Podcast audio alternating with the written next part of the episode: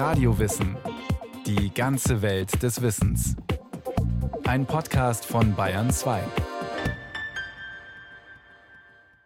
Radio Wissen. Heute geht es um ein außergewöhnliches Organ, die Gebärmutter, den Uterus. Zusammen mit Eierstöcken, Eileitern, Vagina und Vulva gehört der Uterus zu den primären weiblichen Geschlechtsorganen.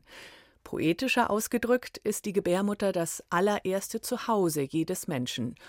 Und sie war in der Kulturgeschichte Projektionsfläche und Symbol für Weiblichkeit, manchmal respektvoll verehrt und sogar angebetet, oft diffamiert und verteufelt.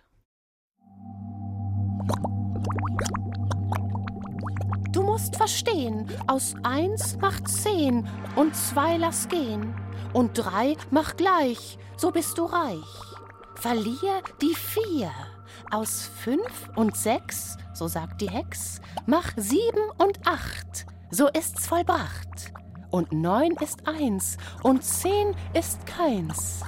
Das ist das Hexen einmal eins. Die Hexenküche in Goethes Faust, der Tragödie erster Teil. Bühnenbildner lieben diese Szene. Im Mittelpunkt der Szenerie steht ein großer Kessel überm offenen Feuer. Darin blubbert und dampft der Hexentrank, der dem alten Dr. Faust Jugend, Potenz und Lebenslust zurückgeben soll. Ewiges Leben, geschöpft aus einem großen Kessel. Johann Wolfgang von Goethe kannte sich gut aus in der Mythologie. Der Kessel als Symbol für Transformation und Wiedergeburt ist ein uraltes Bild und weit verbreitet in den verschiedensten Kulturen. Der Kessel, er symbolisiert tatsächlich die Gebärmutter, aus der alles Leben kommt. Ein sehr gutes Beispiel ist die keltisch-walisische Muttergöttin Keritwen. Die wird ja immer dargestellt mit einem großen Kessel, in dem sie rührt. Und dieser Kessel wird wirklich als ihre Gebärmutter, ihr Schoßraum gedeutet. Und sie rührt einen Zaubertrank in diesem Kessel, in dem alle Elemente, alle Inspirationen, überhaupt alles enthalten ist erklärt die Mythenforscherin, Journalistin und Autorin Andrea Dechand. Genauso wie die inselkeltische Keridwen rührt auch die mitteleuropäische Hel in ihrem Kessel von Tod und Wiedergeburt. In der germanischen Mythologie ist Hel die Herrscherin der Unterwelt. Im Märchen taucht sie als Frau Holle auf oder auch als des Teufels Großmutter. Auch im slawischen Kulturkreis gibt es die über Leben und Tod gebietende weibliche Kraft. Hier ist das Attribut kein Kessel, sondern ein riesiger Mörser. In diesem Mörser fliegt die Baba Yaga durch die Luft, um die verstorbenen Seelen nach Hause zu begleiten. Herabgewürdigt zu bösen Hexen sind diese Frauengestalten ursprünglich allesamt der Archetyp der großen Mutter. Eine göttliche Gebärmutter, aus der alles Leben strömt und im ewigen Erneuerungskreislauf wieder dorthin zurückkehrt. So die spirituelle Vorstellung. Auch die vorolympische griechische Pandora gehört zu diesen Schöpferinnen. Pandora hatte diese berühmte Büchse, aus der angeblich alles Schlechte in die Welt kam. Aber das ist ja nur die halbe Wahrheit, weil Pandora heißt wörtlich die Allgeberin. Das heißt, ihre Büchse, ihr Uterus gebiert alles, nicht nur das Schlechte, sondern eben auch das Gute in der Welt. Und eigentlich hat sie sowieso einen Honigtopf, klingt ja gleich viel freundlicher und nährender als die Büchse. Frauenfiguren mit einem Gefäß als Attribut, für Kulturhistoriker eindeutig eine Darstellung des Uterus überall auf der Welt. Die Büchse als abwertende Umschreibung für weiblich hat sich noch erhalten. Kommt in einer Familie ein Mädchen zur Welt, hängen vor dem Haus manchmal alte Konservendosen oder ein Schild mit der Aufschrift zum Bixenmacher. So macht man sich über den Kindsvater lustig, der ja nur ein Mädchen zustande gebracht habe. Büchse, Topf, Kessel, Kelch, Schale, Füllhorn, bis hin zum heiligen Gral in der Artussage, das Bild vom lebensspendenden weiblichen Becken ist in der Kulturgeschichte nahezu allgegenwärtig. Und auch wenn der Blick auf den menschlichen Körper durch Wissenschaft und moderne Medizin nüchterner geworden ist, trotzdem kann man auch heute nur staunen über das, was die Gebärmutter ist und was sie leistet. findet auch der Gynäkologe Professor Thomas Kolben von der Ludwig-Maximilians-Universität München. Es ist tatsächlich ein erstaunliches Organ und es ist ein Hohlmuskel, der eben eine Höhle bildet und der aus unterschiedlichen Teilen aufgebaut ist. Da gibt es den Gebärmutterhals mit dem Muttermund, dann gibt es einen Übergangsteil und dann letztendlich den Korpus, also den Gebärmutterkörper und äh, den Fundus, was der obere Abschluss der Gebärmutter ist. Und wenn man sich vorstellt, dass der Gebärmutterkörper sich im Lauf einer Schwangerschaft von der Größe einer Birne auf ein Vielfaches ausdehnt, gleichzeitig Gebärmutterhals und Mund den Ausgang zuverlässig fest verschlossen halten, während mehrere Kilo Kind und Fruchtwasser von oben drücken. Schon bemerkenswert, auch wie dieser Hohlmuskel zuletzt durch rhythmisches An- und Entspannen das Baby durch den Geburtskanal presst. Dann ist da noch die Plazenta der Mutterkuchen, ein eigenständiges Organ im Uterus. Über die Plazenta und die Nabelschnur wird der Embryo während der Schwangerschaft versorgt. Das Organ wird extra dafür gebildet und besteht, das ist das Besondere, aus mütterlichen und kindlichen Zellen. Genau genommen ist sie also ein Mutter-Kind-Kuchen, bis zu 20 cm im Durchmesser groß. Und das ist insofern so spannend, weil der Körper ja eigentlich darauf ausgelegt ist, dass wenn etwas Körperfremdes in ihn eindringt oder in ihm erkannt wird, der ja dann sein Immunsystem aktiviert, um diese Stoffe wieder auszuschalten oder aus dem Körper herauszubekommen. Und hier ist ja ein Teil der Kindsfrucht ist ja körperfremd, da ist ja die Hälfte davon vom Vater, die kommt ja nicht von der Mutter. Und das muss in diesem Bereich vom Körper toleriert werden. Die Fähigkeit, körperfremdes Gewebe zu tolerieren, sei hochinteressant für die medizinische Forschung, erklärt der Arzt und Wissenschaftler. Mit der Geburt wird die Plazenta abgestoßen und ausgeschieden. Die Gebärmutter schrumpft zurück auf ihre Normalgröße. Wenn kein menschliches Leben heranreift, erneuert die Gebärmutter zuverlässig einmal im Monat ihre Innenauskleidung, die Schleimhaut.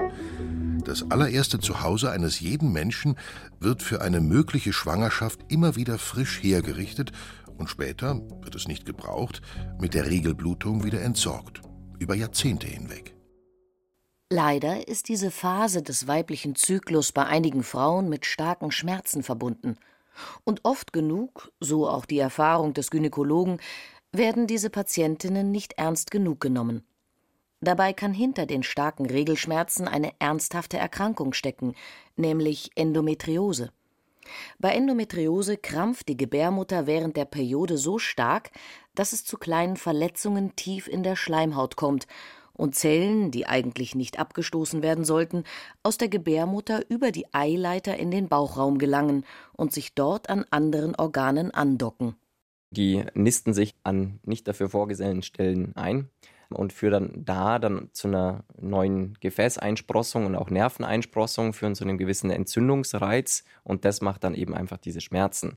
Plus, wenn es sehr ausgeprägte Veränderungen sind, können die natürlich auch durch Lageveränderungen im kleinen Becken oder durch Adhäsionen, also wenn da Organe miteinander verkleben, können die dann wiederum zu Schmerzen führen. Geschätzt 10 bis 15 Prozent der Frauen im gebärfähigen Alter leiden unter dieser Erkrankung der Gebärmutter.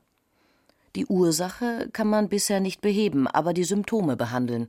Früher war man mit der Totaloperation recht schnell bei der Hand, vor allem wenn die Frau ihre Familienplanung abgeschlossen hatte. 40er Service hieß der Eingriff in Anspielung auf das Alter der Patientin. Hat keinen Nutzen mehr, also raus damit, so die ärztliche Denke. Heute ist man viel vorsichtiger, erklärt die Ärztin Dr. Andrea Hocke. Leiterin der psychosomatischen Gynäkologie an der Uniklinik in Bonn. Sie ist ein Teil im Rahmen des gesamten Gefüges unseres Körpers. Wir bestehen eben nicht nur aus Gebärmutter und aus Kniescheibe, sondern das gehört alles zusammen. Und gerade dieser ganze Halteapparat im Becken und auch bei der Operation der Gebärmutterentfernung werden natürlich auch viele kleinste Nerven unter Umständen verletzt. Es kann einfach sein, dass es eine Veränderung gibt nach der Entfernung der Gebärmutter. Manchmal kommen Frauen trotzdem nicht drum herum, wenn eine Krebserkrankung zu weit fortgeschritten ist oder bei gutartigen Wucherungen wie den sogenannten Myomen. Die emotionale Belastung für die Frauen ist meist enorm. So wie bei Ute Bennecke. Zunächst hieß es, man könne Uterus erhaltend operieren. Leider erst während des Eingriffs wurde klar, das ganze Organ muss mit raus. Es geht nicht anders. Ein unglaublicher Schock, noch im Aufwachraum. Schon ziemlich zerstörend, sage ich jetzt mal. Ähm, also das hat mir schon den Boden unter den Füßen weggezogen, weil dieser Traum, den ich hatte von eigenen Kindern, eben auf einmal zerplatzt ist. Und ähm, ja, also zerstörend würde ich sagen, ist eine gute Beschreibung, wie sich das anfühlt oder angefühlt hat. In der Folgezeit erlaubt sich Ute Benecke zu trauern. Noch während des Klinikaufenthaltes bekommt sie psychologische Unterstützung. Und auch später wieder zu Hause holt sie sich Hilfe, um in dieser Krise für sich wichtige Sinn- und Lebensfragen zu klären. Ich meine, natürlich war die Frage, bin ich jetzt noch eine richtige Frau? Bin ich dann noch vollwertig? Und ja, natürlich sind wir vollwertig. Nur man sieht eben auch, wie sehr das gesellschaftlich alles geprägt ist, wie da Sachen aufkommen in mir selber, deren Meinung ich noch nicht mal wahre, aber die trotzdem da sind weil es ist extrem viel, was da auf Frauen drauf liegt, oder von der Gesellschaft, von der Religion, von der Erziehung, von dem, was die Mütter weitergegeben haben, was die Väter weitergegeben haben und, und, und, und, und.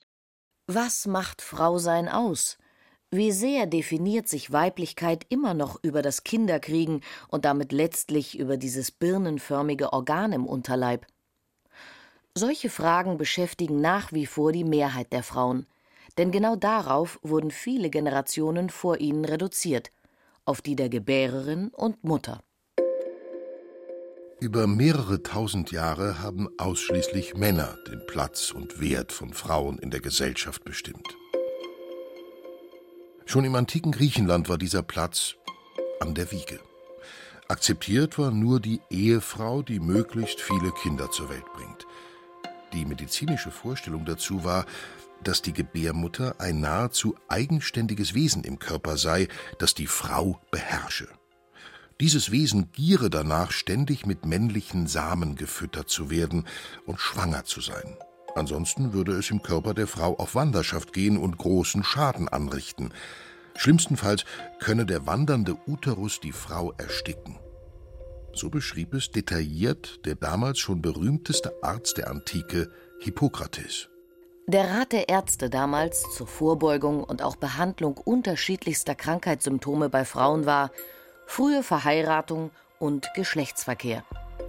Hippokrates beschrieb als erster ausführlich die Gebärmutter unter dem Namen Hystera. Eine hysterische Frau war eine, die unter dem schädlichen Einfluss ihrer wild gewordenen Gebärmutter stand und zur Vernunft gebracht und geheilt werden musste. Ernst zu nehmen war so eine Frau auf keinen Fall. Im Christentum wurden diese Zuschreibungen bereitwillig übernommen und ergänzt durch die Geschichte von der Erbsünde durch Eva in die Welt gebracht. Evas Apfel oder Pandoras Büchse. Klar war aus damaliger Weltsicht, das Weib bringt alles Übel in die Welt und die Gebärmutter ist ein gefährliches Ding, das unbedingt im Zaum gehalten werden muss. Das weiblichste aller Organe schleppt also eine jahrtausendealte Last mit sich herum, als Projektionsfläche für Minderwertigkeit und Schwäche genauso wie für diabolische Bösartigkeit. Andrea Hocke ist Ärztin an der Uniklinik in Bonn und leitet dort den Bereich Gynäkologische Psychosomatik. Ihr Fachgebiet ist also der Bereich einer Krankheitsgeschichte, in dem sich auch psychische Belastungen über den Körper ausdrücken und umgekehrt körperliche Krankheiten die Seele in Mitleidenschaft ziehen. Zu ihr kommen Frauen, die schon komplett durchgecheckt wurden mit der Diagnose physisch eigentlich alles okay. Dennoch sind da ganz reale Schmerzen im Unterleib oder größere Beschwerden, zum Beispiel während der Regelblutung. Im Gespräch erfährt die Ärztin dann von Sorgen und Dauerstress. Ich höre unheimlich oft den Satz, ja, für Entspannung habe ich keine Zeit oder Entspannung, das ist nicht meins.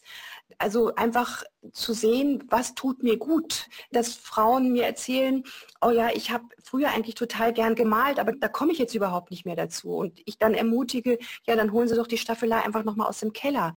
Die Ärztin möchte die Frauen dabei unterstützen, besser für sich selbst zu sorgen all das Müssen und Sollen immer wieder mal zu hinterfragen, das Hamsterrad zu bremsen und mehr auf die Signale des eigenen Körpers zu achten. In dem Fall konkret auf die Signale der Gebärmutter weil ich immer wieder sehe, dass viele körperliche Beschwerden auch einfach damit zusammenhängen, dass wir durchs Leben rennen und uns im Grunde genommen viel zu wenig um uns selbst, auch um unser Denken und um unser Fühlen kümmern. Vergessene Ressourcen wiederbeleben, Selbstheilung aktivieren, genau das bietet auch Gabriele Pröll an, für Frauen mit konkreten körperlichen Beschwerden oder auch bei bisher unerfüllten Kinderwunsch. In mehreren Sitzungen führt die psychologische Sozialberaterin ihre Klientin in einen Zustand von Tiefenentspannung und schickt sie auf eine Art Körperreise ins eigene Becken, dorthin, wo der Schmerz sitzt. Und in dem Moment, wo sie in Kontakt gehen mit ihrer Gebärmutter, wo sie da hingehen innerlich und sich das mal anschauen, was da los ist und sich da reinspüren, dann erleben einfach ganz viele Frauen so etwas wie ich komme wieder in so eine Verbindung rein. Auch manchmal so das Gefühl, ich bin mit allem so eins. Solche Gefühle haben die Frauen oft oder solche Erlebnisse, wenn sie in ihre Gebärmutter reingehen. Was zunächst ungewöhnlich klingt, ist in manchen Therapieformen und bei der Behandlung chronischer Schmerzen längst etabliert. Die Arbeit mit inneren Bildern und meditativen Praktiken, sogenannten Körperreisen. Gabriele Pröll fordert die Frauen auf, direkt zu fragen, was ihre Körpermitte braucht, damit es ihr besser geht, und dann zuzuhören. Am Ende ergibt sich eine Art individuelles Rezept für mehr Selbstfürsorge im Alltag. Das kann zum Beispiel sein, dass sie einmal am Tag die Hand auf ihre Gebärmutter legt oder sie in der Früh begrüßt und ihr zulächelt oder mit dem Atem sie ganz sanft streicht, ja, dass sie einfach tief atmet bis zur Gebärmutter hin. Das sind so ganz einfache Dinge. Ihr ist wichtig zu betonen, dass sie ihre Arbeit als Ergänzung zu ärztlicher Behandlung versteht, dass da zwei Ebenen ineinandergreifen. Immer wieder erlebe sie dann, dass spürbar Besserung eintrete zum Beispiel bei Myomen, dass es welche gibt, wo die Myome äh, sich zurückbilden. Es gibt welche, wo die nicht mehr wachsen. Und es gibt welche, wo die Frauen dann trotzdem operieren gehen, weil die schon so groß sind und weil es einfach nicht mehr anders geht. So wie bei Ute Benecke, der Frau, die erst nach der Operation unvorbereitet mit der Nachricht konfrontiert wurde, wir mussten ihre Gebärmutter entfernen. Ich habe dann noch, als ich noch im Krankenhaus war, eben ein Ritual gemacht, wo ich das losgelassen habe.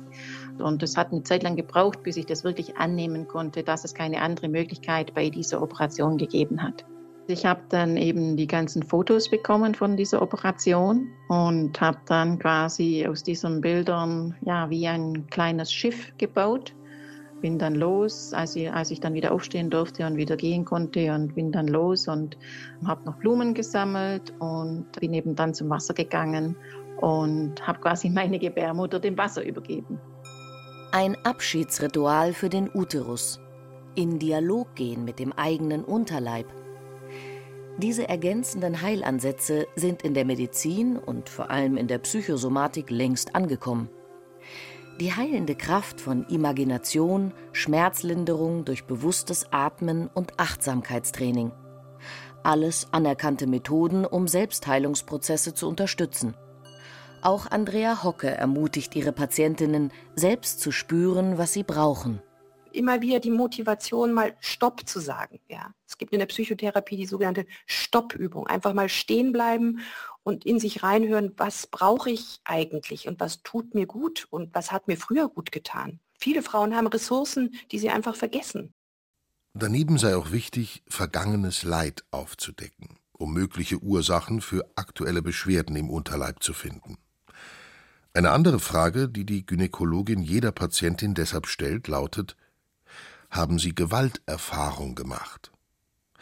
Nach einer Statistik des Bundesfamilienministeriums hat fast jede siebte Frau in Deutschland mindestens einmal in ihrem Erwachsenenleben strafrechtlich relevante Formen von sexualisierter Gewalt erlebt, wurde also Opfer einer versuchten oder tatsächlichen Vergewaltigung oder einer Form sexueller Nötigung. In Frauenarztpraxen wird darüber viel zu selten gesprochen, findet die Ärztin. Auch freudvoll erlebte Sexualität und Intimität sind selten Thema im Arzt-Patientinnen-Gespräch. Dabei seien die Frauen dankbar für solche Gesprächsangebote, so Hockes Erfahrung. Letzte Woche hat eine Patientin zu mir gesagt, die war Ende 50. Ich habe einfach gefragt, wie zufrieden sind Sie mit Ihrer Sexualität? Und dann meinte sie so grinsend, endlich fragt mich mal jemand, weil die hatte eine Menge Probleme, aber hat sich natürlich einfach auch nicht getraut, darüber zu sprechen. Als ich das Thema dann eröffnet habe, da war das dann gar kein Problem mehr. Sexualität, körperliche und seelische Gesundheit, die eigene weibliche Identität. Welche Rolle dabei auch Gebärmutter, Zyklus und Fruchtbarkeit spielen, das ist von Frau zu Frau extrem unterschiedlich. Die Zusammenhänge sind zwar offensichtlich, wissenschaftlich medizinisch betrachtet sind aber noch viele Fragen unbeantwortet. Kulturhistorisch betrachtet spielt der weibliche Schoßraum in allen menschlichen Gesellschaften eine wichtige Rolle, auch in der jüdisch-christlichen Tradition. Die Gebärmutter ist im Alten Testament das meistgenannte Organ neben dem Herzen. Denn das hebräische Wort für Uterus, Rechem oder Rachamim, ist das gleiche wie für Barmherzigkeit, bedingungslose göttliche Liebe.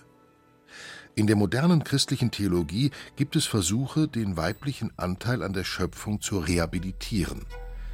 Die evangelische Theologin Hannah Strack schreibt, Jahrhundertelang wurde der Frauenkörper als Einfallstor der Sünde betrachtet und mit ihm die Gebärmutter. Dank moderner Theologie kann ihr heute wieder ihre Würde verliehen werden.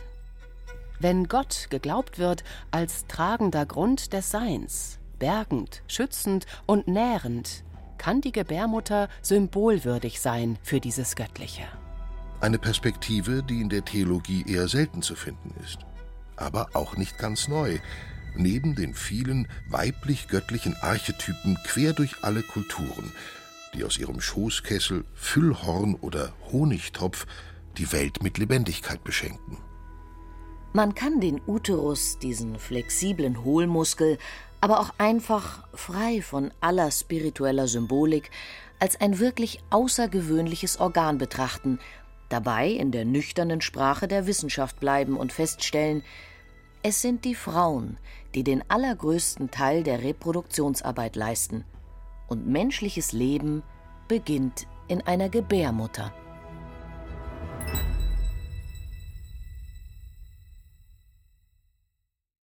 Die Gebärmutter, der Uterus, mehr als ein Teil der weiblichen Geschlechtsorgane. Eine Radiowissen-Folge von Birgit Magira.